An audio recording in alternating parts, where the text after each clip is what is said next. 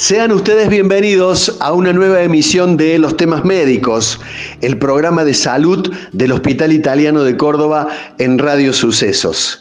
Y como siempre ocurre en octubre, nos llegamos hasta el servicio de ginecología para conocer más datos respecto al Día Mundial de la Lucha contra el Cáncer de Mama y vamos a, pedirle a, a, nuestra mastóloga de cabecera, la doctora Florencia Pérez Jiménez, que nos enseñe nuevamente, que nos llame la atención, que nos visibilice respecto de esta patología tan frecuente en la mujer, pero que afortunadamente y gracias al avance científico hoy tiene una, eh, un verdadero mejor pronóstico.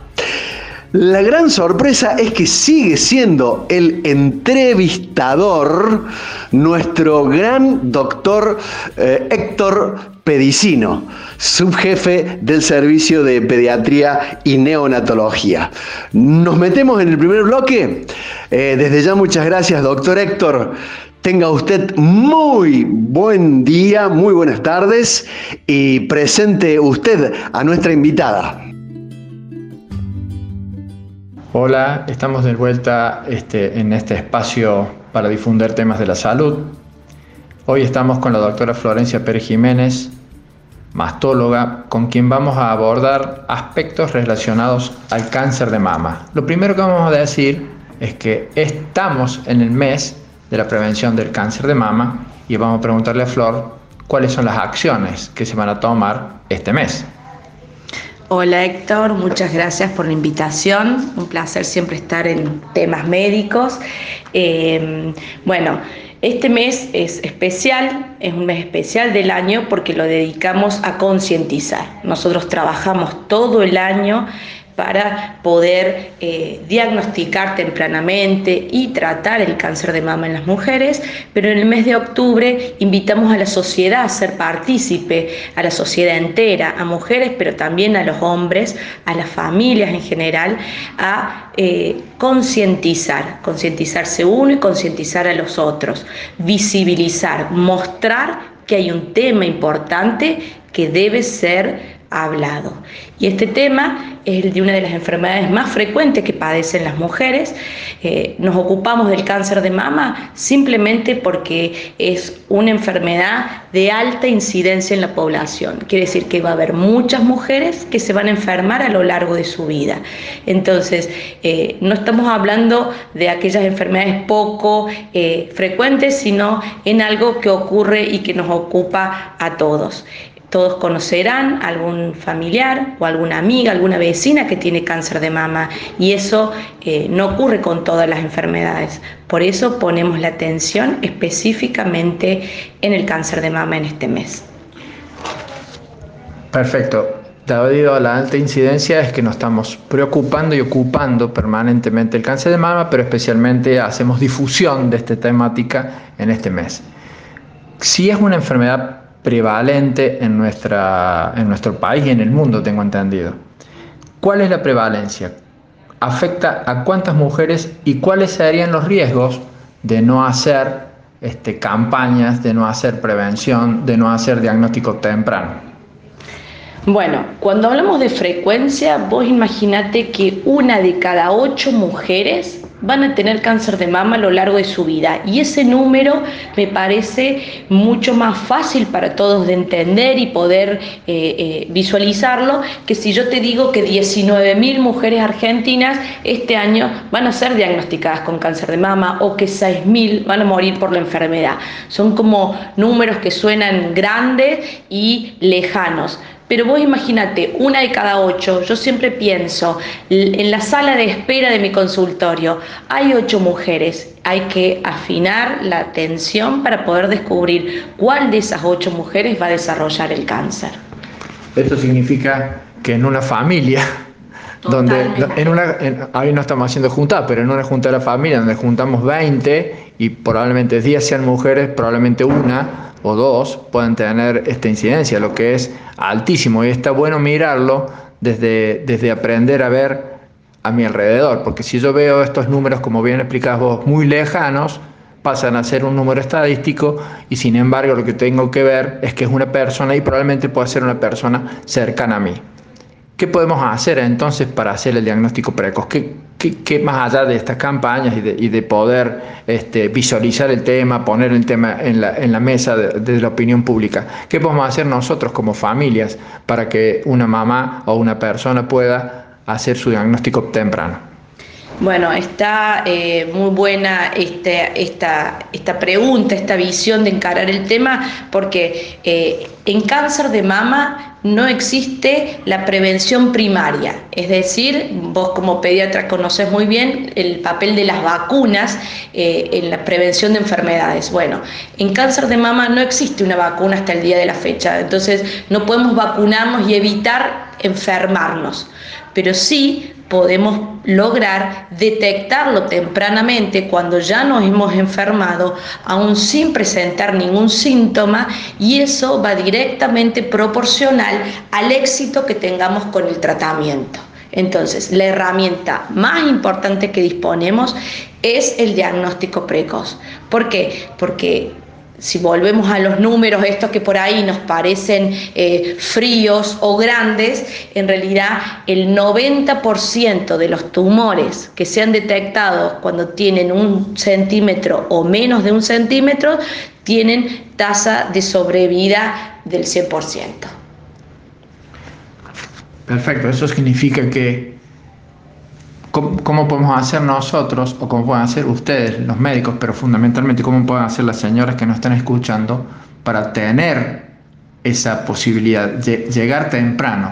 Hay que consultar frecuentemente al ginecólogo, hay que hacer autoexamen de mama, con qué frecuencia, a partir de qué edad, bueno, Héctor, eh, lo primero que necesitamos es la decisión. Todo comienza por la decisión de las mujeres. Primero, eh, tomar conciencia significa que la mujer se anime. Y hay lamentablemente todavía hoy en día muchos tabúes con respecto a la visita al médico en general.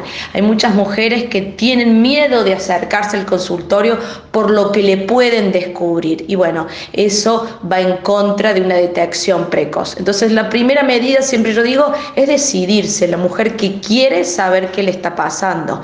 Allí una buena medida, por supuesto, es la consulta con el especialista, llegar a su ginecólogo, a su mastólogo de confianza, para que pueda examinarla y hacer el estudio que corresponde. Vamos a hablar un ratito de la mamografía eh, después, pero con respecto al autoexamen que, que, mencionaste, también es importante, pero va más que nada de la mano de la, de la toma de conciencia. ¿Vos sabías que el autoexamen de mamas no ha demostrado mejorar la tasa de detección o de sobrevida del cáncer de mama como sí lo ha demostrado una herramienta como es la mamografía? Entonces, ¿qué quiere decir? ¿Que el autoexamen no sirve, doctora? No.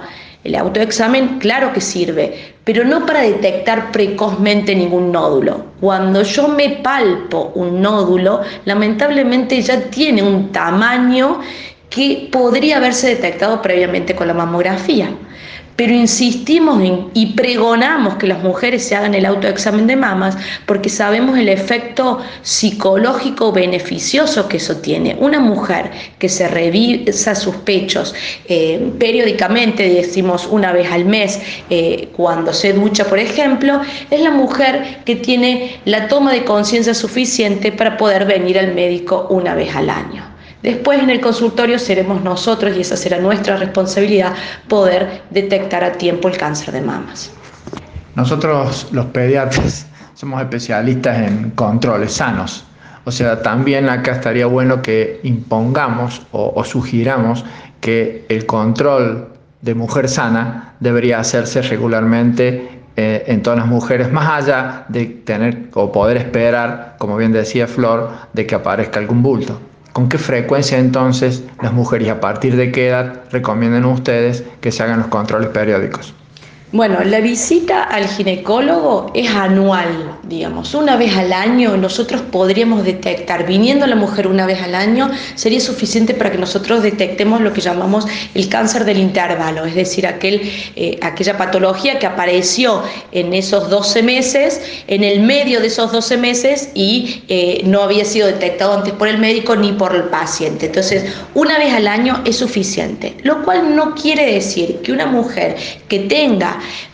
alguna patología ya existente, no digamos cáncer de mama, pero algún nódulo benigno o algo que deba ser revisado más frecuentemente, no deba hacerlo. O pacientes que tienen alto riesgo, también puede ser que su médico la cite antes del año y lo haga, por ejemplo, a los seis meses. Pero bueno, el ejemplo de los niños es muy adecuado. El control de niños sano en el consultorio de pediatría es totalmente extrapolable al consultorio de ginecología. Las mujeres deberían ir al ginecólogo una vez al año, independientemente que se sientan en óptimas condiciones.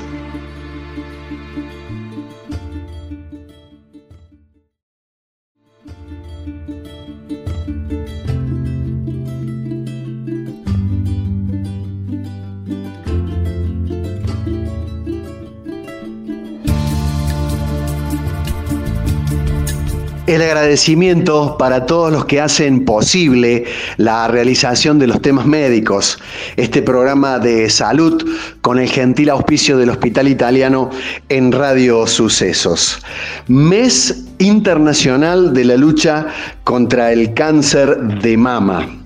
Sensibilizar, visibilizar, detección precoz, tratamiento adecuado, prevenir esas son las palabras clave, según lo que estamos escuchando en esta interesantísima charla del doctor Pedicino y la doctora Florencia Pérez Jiménez. Seguimos con la doctora Pérez Jiménez en esta importantísima charla para todas las mujeres y varones. Ya vamos a ver bien por qué. Eh, Flor, siempre se nombran en todas las enfermedades factores de riesgo, es decir, factores que puedan condicionar o aumentar la probabilidad de que una patología se, se exprese. ¿Existe también en cáncer de mama factores de riesgo? Sí, claro que los hay. Pero, ¿qué te parece si eh, mejor hablamos de factores protectores, porque existen los factores de riesgo y muchos de estos factores de riesgo mm, son inmodificables, es decir, el paciente no puede hacer nada, por ejemplo la herencia, eh, para modificarlo. Pero hay factores eh, protectores que debemos eh, aumentar, por decirlo de alguna manera. Entonces, si yo consumo alcohol, sabemos que el alcohol es un factor de riesgo o que va a empeorar eh, la patología o el riesgo de padecer cáncer de mama si se toma en proporciones no debidas. Ahora, es algo que yo puedo modificar, por eso decimos que el no consumir alcohol es un factor protector para cáncer de mama. El tabaquismo también es un factor de riesgo para contraer varias patologías malignas, entre ellas el cáncer de mama. La cantidad de cigarrillos que una persona fuma es directamente proporcional al riesgo de contraer la enfermedad, en este caso el cáncer de mama. Entonces, si yo dejo de fumar o si yo disminuyo la cantidad de cigarrillos que fumo por día, es un arma que yo tengo a mi disposición para disminuir mi riesgo de contraer cáncer de mama. Las dietas ricas en grasas han sido demostradas también ser eh, factores de riesgo mm, y otro factor para hablar de la protección es eh, la actividad física y eso también está ampliamente demostrado que la actividad física la vida saludable en general, lo que consideramos vida saludable, es decir, va a incluir este tema de las dietas que no contengan grasas y el ejercicio físico va a sumar para protegernos contra el cáncer de mama. Flor, ¿qué hay, qué hay Flor de la... siempre yo pregunto, pues yo soy pediatra, no soy, no soy ginecólogo, entonces pregunto de lo que oigo y de lo que escucho que me cuentan las madres. ¿Qué hay de cierto respecto de los anticonceptivos que aumentan el riesgo de tener enfermedades como por ejemplo el cáncer de mama? Bueno, es un tema muy polémico, no, no hay nada demostrado. Sabemos que muchos de los cánceres de mama responden a hormonas, entonces todo lo que creemos que es consumir hormonas de forma exógena le tenemos miedo o eh, le tenemos respeto. Bueno, no está eh, demostrado o un papel eh, en la génesis del cáncer. hay factores, hablando de factores de riesgo, digamos, y factores protectores, hay situaciones mucho peor. Fumar que tomar un anticonceptivo oral para el riesgo del cáncer de mama. Entonces, no es significativamente eh, eh, importante como para decirle a una mujer que discontinúe el uso de anticonceptivos, aún teniendo antecedentes familiares, que bueno, ya vamos a hablar un poquito del papel que juega la herencia en esto del cáncer de mama. Entonces, no hay ningún motivo que quede claro el mensaje para desaconsejar el uso, el uso de anticonceptivos orales a cualquier mujer por el cáncer de mama. Perfecto. En, ese, en, esa línea, digamos, de los elementos protectores, hoy está muy de moda los factores ambientales. Factores ambientales que tienen que ver con la exposición a radiaciones, con la exposición a alergenos, con la exposición, como bien dijiste vos, a alimentos, alimentos transgénicos. Eh, ¿Hay relación también en esto con el cáncer de mama? Bueno, eh, es, muy interesante la pregunta. Yo creo que todavía la ciencia tiene mucho que trabajar en esta, eh, eh, en esta línea. De todas maneras, con respecto a las radiaciones, mm, vienen muchas mujeres con miedo a realizarse la mamografía porque saben que la mamografía utiliza rayos X. Bueno, nosotros lo que siempre les explicamos es que la exposición a una mamografía es similar a la de una simple radiografía de tórax y cuántas personas se han hecho una radiografía de tórax eh, para eh, averiguar si hay alguna patología en los pulmones. Entonces, no es significativo de nuevo el daño que sufrimos por la exposición a los rayos X de una mamografía. Para nada, riesgo-beneficio superan ampliamente la posibilidad de detectar precozmente un cáncer. Y ah, hablando un poco de las radiaciones eh, que, a las que nos expone la mamografía, hubo hace un par de años toda una movida, no sé si te acordás, con respecto a el uso de protectores eh, en el cuello para proteger la glándula tiroides si uno se hacía una mamografía y muchas mujeres cuando iban a hacerse el estudio reclamaban este, al técnico radiólogo eh, de que utilizar esta protección. Algo parecido también pasa con la protección de los ovarios. Bueno, eh, sí, bueno, esto de la, de la tiroides a mí me llamó mucho la atención porque hay mujeres que dejaron de hacerse la mamografía por esa razón. Y eso es eh, muy peligroso, el papel que juegan los medios. Hubo movidas, digamos, en, la, en, las redes sociales, eh, me llegaban por WhatsApp, viste, esos mensajes reenviados en los que eh, obviamente es información que no está científicamente comprobada. Por eso siempre el médico es el que tiene el mejor consejo para darnos al respecto. No no dejarnos influenciar por este, los medios, digamos, a la hora de tomar una decisión con nuestra salud. Obviamente que eso está reflejado en este programa que estamos hablando nosotros los médicos respecto a este tipo de cosas. Eh, la, importancia, Flor, que vos ves este, en la divulgación de los temas científicos, en el ocupar nosotros los médicos los espacios de las redes, eh, sé que sos muy activo en tus redes, eh, ¿crees que es importante en el, en el hoy ocupar esos espacios como para que los mensajes sean contrastados con otros mensajes que no tienen asidero científico?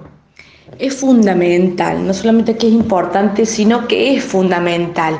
Antes eh, había un respeto hacia, eh, hacia el médico en que eh, era la palabra, digamos, autorizada.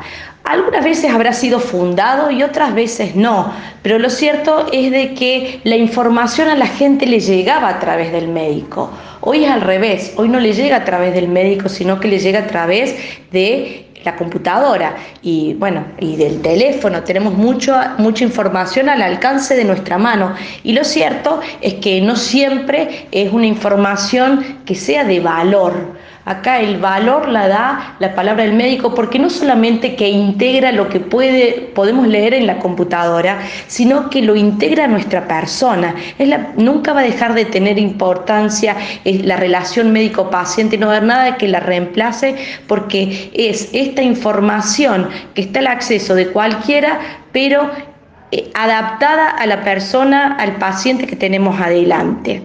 Eh, ni hablar de lo que es todo el capítulo de la, de la, de la información basura que uno puede acceder a través de Internet, ¿no es cierto?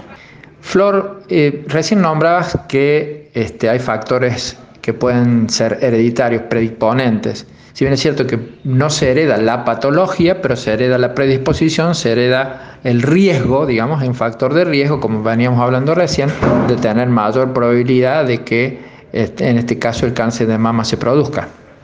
Claro, y cuando hablamos de los genes, ahí pasamos al capítulo de lo que eh, de lo inmodificable. Hablamos recién de que si yo dejaba de fumar o si yo tomaba menos alcohol, estaba haciendo una acción que era protectora para el riesgo de contraer cáncer de mama.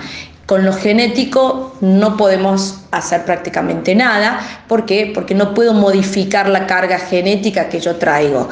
Eh, sí se puede, utilizar más que nunca la detección precoz en esos casos. Hay familias que tienen mutado un gen que condiciona que tengan cáncer de mama varios de sus integrantes. Ahora, quiero que quede claro el mensaje que el cáncer de mama familiar o hereditario es la minoría de los cánceres de mama. ¿Cuánto? Un 10% de todos los cánceres de mama. Entonces, saquémonos por ahí la mochila con la que viene la mujer al consultorio diciéndome, doctora, me vengo a controlar porque mi mamá tuvo cáncer de mama. Si volvemos un rato atrás en nuestra charla hemos escuchado que una de cada ocho mujeres van a tener cáncer de mama. Entonces puede ser que justo la mamá de esta paciente le tocó la estadística y es un número estadístico del cual no podemos hacer nada al respecto. Entonces no quiere decir que esta paciente que tenemos al frente en el consultorio tenga un riesgo aumentado porque su mamá tuvo cáncer de mama. ¿Se entiende? Hay familias con una mutación genética que no condiciona que sí o sí todos vayan a tenerlo, porque acá juega un poco también estos factores que hablamos ambientales, por supuesto, eh, pero eh, son la minoría de la familia, la minoría de los cánceres de mama, solo un 10% tienen esta incidencia familiar. La, entonces, si, nosotros así le damos un consejo a esa, señora que está preocupada porque su mamá ha tenido cáncer de mama, si ese, ese riesgo existe o, esa condición en esa familia existe o ese antecedente en esa familia existe, indicaría que esa señora tenga que hacerse controles más frecuentes que las otras que vos decías que era una vez al año o con entrando dentro de la estadística una vez al año es suficiente. ¿Sabes que una vez al año es suficiente? Si, si esa mujer toma conciencia que una vez al año tiene que venir al médico, es realmente suficiente. El médico puede optar por otros estudios para hacerle más intensivos, por decirlo de alguna manera, o más específicos. Sabes que en, el estudio de las mamas, la única herramienta que disponemos no es la mamografía, ¿eh? la ecografía mamaria complementa y hay un estudio que se llama resonancia magnética de las mamas que ha tenido mucha eficacia para la detección o para el control de pacientes que llamamos de alto riesgo familiar. Entonces probablemente esa mujer viniendo una vez al año, pero haciéndose un estudio por imagen que sea más específico como la resonancia magnética, pueda lograr la misma tasa de detección precoz. Me quedó una preguntita del bloque pasado, Flor. Eh, ¿A partir de qué edad recomiendan ustedes que las mujeres empiecen a hacer estos controles periódicos y a partir de qué edad esos controles periódicos deberían complementarse también con estudios complementarios como por ejemplo la mamografía.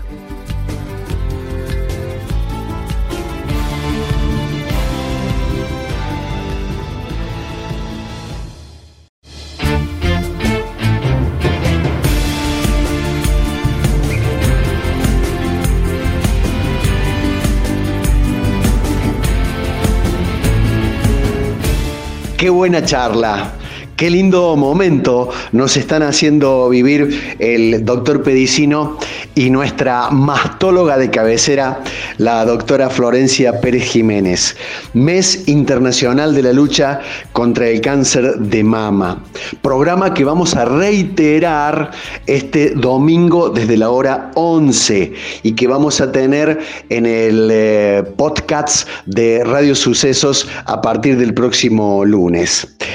Gracias a la gente del plan de salud, muchísimas gracias al departamento de marketing, a la dirección del hospital italiano, a las farmacias del hospital, a la mutual y a todo el cuerpo de salud que siempre eh, está proclive y nos da una mano con estas notas. Seguimos escuchando en la Semana Internacional del Cáncer de Mama. Una pregunta que me quedó del otro bloque es, ¿desde qué edad recomiendan ustedes que las mujeres comiencen a hacer estos controles periódicos anuales? Y si, y desde qué edad recomiendan ustedes que se complemente estos, estos controles con algún método de diagnóstico, como por ejemplo la mamografía? Bueno, la mujer debe ir al médico a todas las edades. Yo creo que el pasaje del pediatra al ginecólogo es fundamental. Cuando vos des de alta a tus pacientes en pediatría, están listas para llegar al consultorio del ginecólogo. Siempre decimos que eh, la información es lo que primero deben recibir estas chicas que dejan la niñez y pasan a la adolescencia. Eh, ¿Por qué? Porque recordemos, si no obtienen la información de un médico, lo van a obtener a través de Internet, con los riesgos que eso conlleva. Entonces, muchas veces recibimos a las niñas que aún visitan a su pediatra, pero hablamos de estos temas como de la primera menstruación, del desarrollo de sus mamas, y generamos con la con la paciente una confianza, una relación que puede perdurar toda la vida. Entonces, eh, es bueno que las mamás eh, promuevan que las niñas visiten al ginecólogo para hablar de distintos temas, pero uno de los principales va a ser esto, el cuidado de su salud integralmente y allí va a venir el cuidado de las mamas. Después podemos ir pidiendo estudios que llamamos de base. La ecografía mamaria tiene gran utilidad durante el desarrollo de, la glándula mamaria en la adolescencia si notamos alguna alteración. No lo pedimos de rutina eh, como lo pedimos en la mujer adulta, pero sí, si la, la, paciente detecta o nosotros como médicos detectamos alguna alteración, el estudio indicado no va a ser la mamografía porque tiene baja especificidad, se dice, en esta etapa, y pedimos una ecografía mamaria, que es un estudio sencillo, no es doloroso y es de fácil acceso. Cuando la paciente llega a los 40 años, tiene que comenzar a hacerse la mamografía anualmente. Esa es la recomendación en casi todos los sistemas de salud. Muchas veces podemos pedir una mamografía que llamamos de base a los 35 años, a los 37 años, aunque no haya factores de riesgo, porque nos va a permitir compararlas con las sucesivas que hagamos los años siguientes. Y esto siempre es si no existe un factor hereditario de riesgo. En las mujeres que tienen una familiar, vamos a decir dos familiares directos, porque ese es el verdadero riesgo, cuando yo tengo dos familiares de riesgo directo con cáncer de mama eh, o más familiares, más de dos, eh, entonces los controles deben comenzar a hacerse en la mujer, los controles de los estudios por imágenes, 10 años antes de que se haya presentado el cáncer en la mujer más joven. Por ejemplo, si mi mamá eh, tuvo cáncer a los 40 años, yo debería realizarme la primera mamografía a los 30. Ese es el, el, tiempo en que están indicados estos estudios por imágenes. Y la otra pregunta suele ser, ¿hasta cuándo me tengo que hacer la mamografía? Vienen señoras grandes al consultorio Y uno dice, bueno, ¿hasta cuándo? Tengo 80, 85 años, 90 años y eh, me tengo que seguir haciendo la mamografía. Bueno, de nuevo, si nos remitimos al comienzo de la charla, en que dijimos que eh, una mujer eh, de 8 va a tener cáncer de mama a lo, largo de su, a lo largo de su vida y tenemos en cuenta que el solo hecho de ser mujer y cumplir años es un factor de riesgo, entonces mientras más grandes seamos, más riesgo llevamos acumulado. Entonces, no es que la abuelita de 85 no puede desarrollar cáncer o es infrecuente. Es cierto, lo más frecuente es que la incidencia del cáncer se da entre los 50 y los 70 años, pero no está exenta, al contrario, tiene un acúmulo de riesgo la mujer de más edad.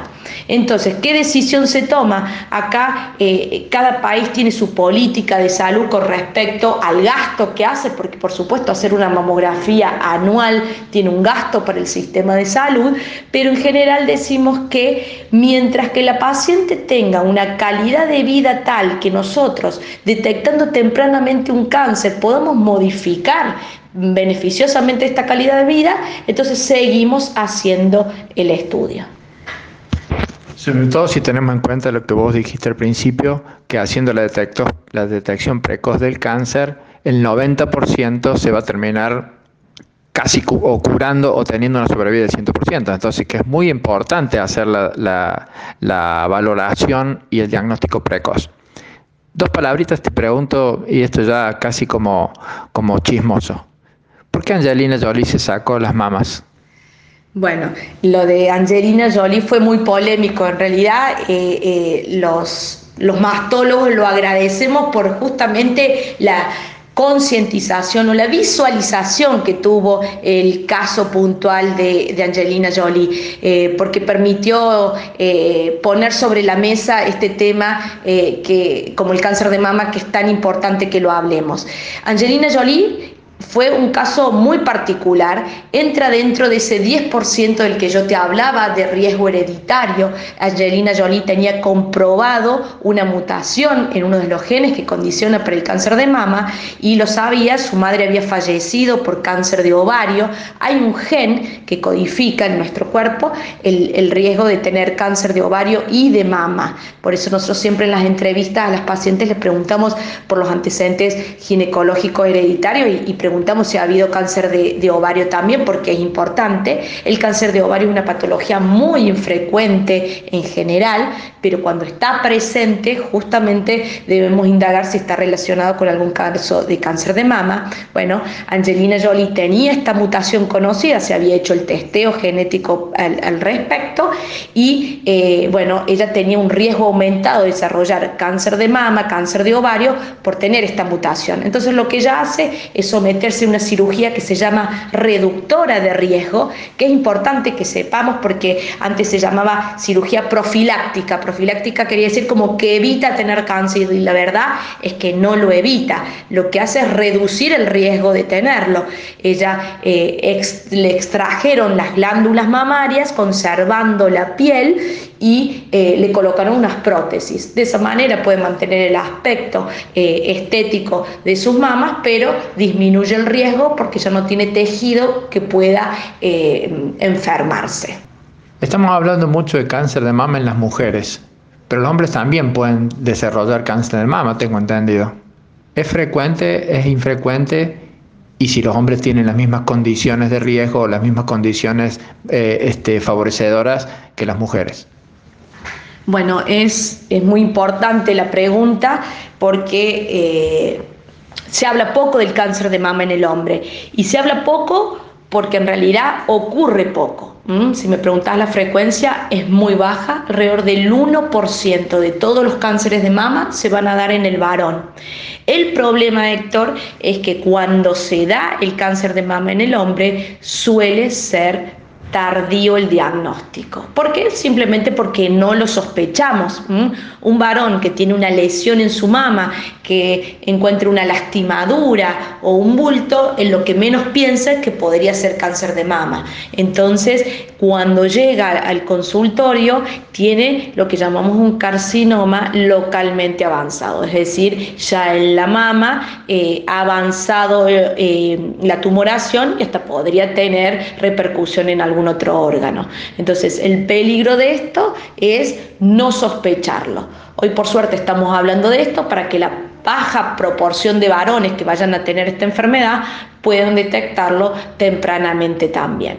Y si hablábamos de riesgo familiar, hay que prestar mucha atención porque cuando se da el cáncer de mama en el hombre, muy frecuentemente está relacionado con una mutación genética familiar. Entonces, hay familias, cuando nosotros también indagamos a la paciente, preguntamos sobre los antecedentes familiares, si nos dicen que hay un varón con cáncer de mama en la familia, abrimos mucho más los ojos que si nos dice que fue su abuelita la que tuvo cáncer de mama. ¿Por qué? Porque sabemos y conocemos de esta incidencia eh, eh, familiar del cáncer de mama masculino. Es muy importante que también eh, destaquemos que el cáncer de mama se hereda por ambas líneas eh, paternas y maternas. Entonces es muy importante por ahí que la paciente diga, ah, hubo cáncer de mama en mi, en mi abuela y mi tía, pero por el lado de mi papá. Bueno, eso el padre lo transmite exactamente igual y tener una, una, abuela y una tía implica que ya tengo dos familiares directos con cáncer de mama. Es independiente si lo transmite el padre o la madre.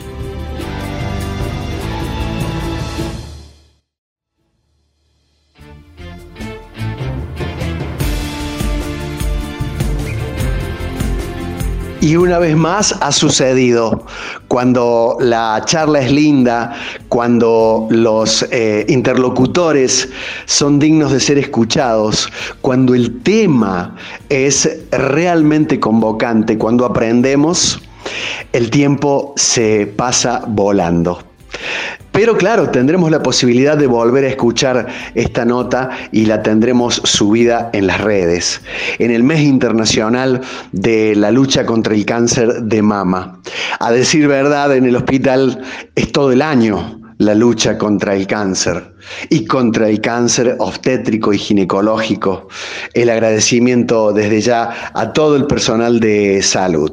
Último bloque, gracias doctor Pedicino por hacernos este eh, calificado reemplazo. Ya pronto estaremos juntos trabajando en los temas médicos. Seguimos en esta charla con la doctora Pérez Jiménez respecto del cáncer de mama.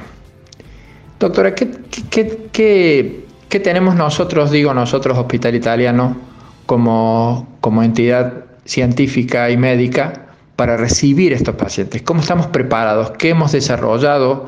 Este, sé que estás a cargo o junto con el doctor Erico de una unidad.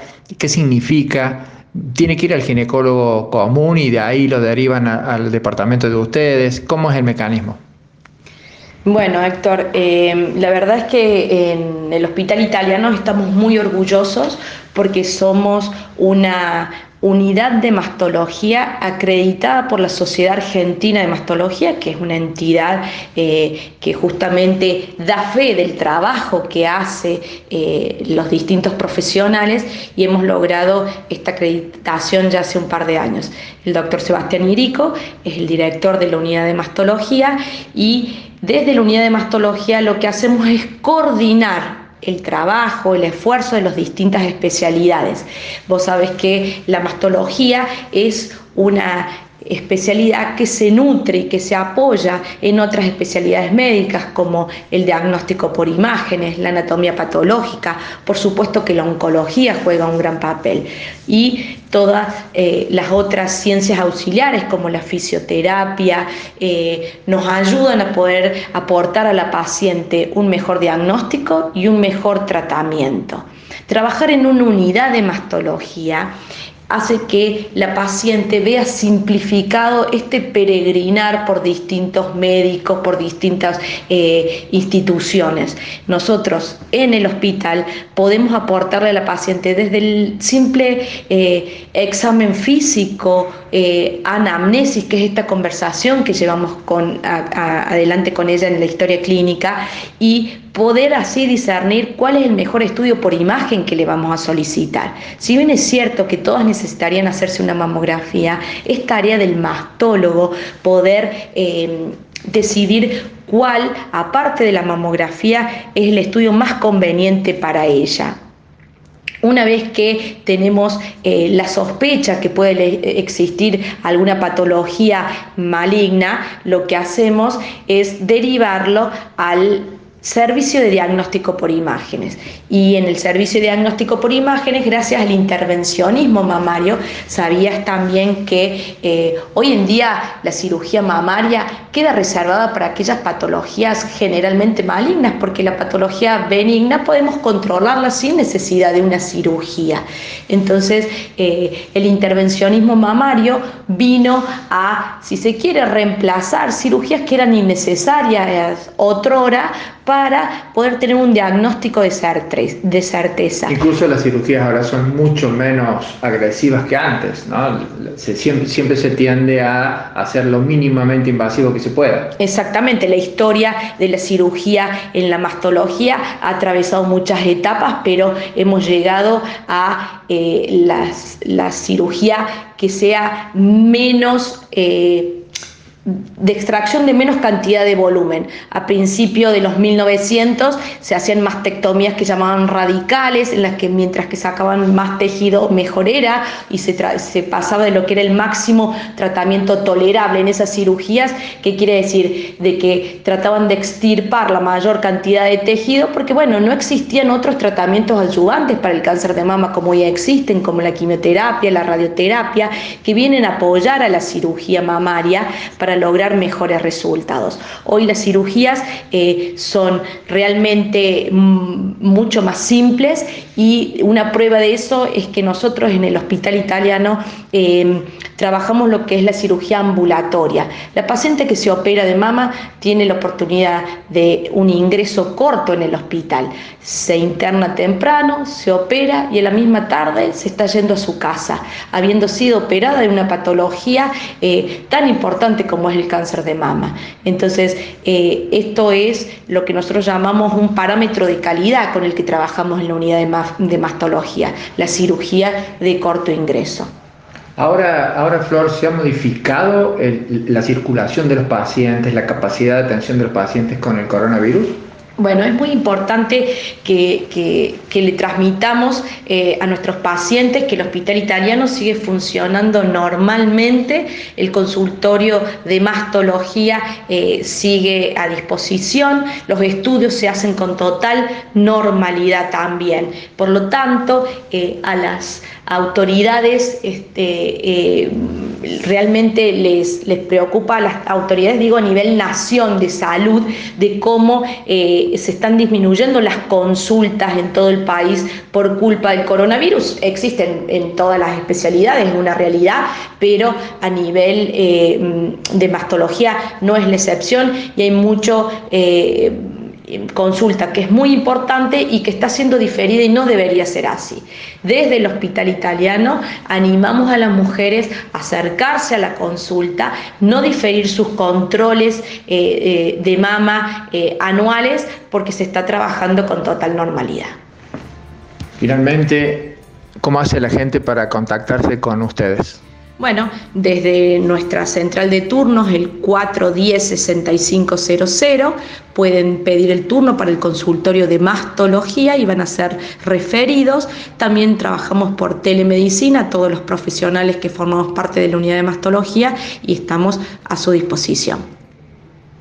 Bueno, muchísimas gracias Flor. Excelente la, la charla con vos. Siempre es muy bueno compartir estos espacios Estamos bastante acostumbrados, lo hacemos, lo hemos hecho frecuentemente en la semana de la lactancia, porque también la lactancia materna es un factor protector para la incidencia, para disminuir la incidencia de cáncer de mama.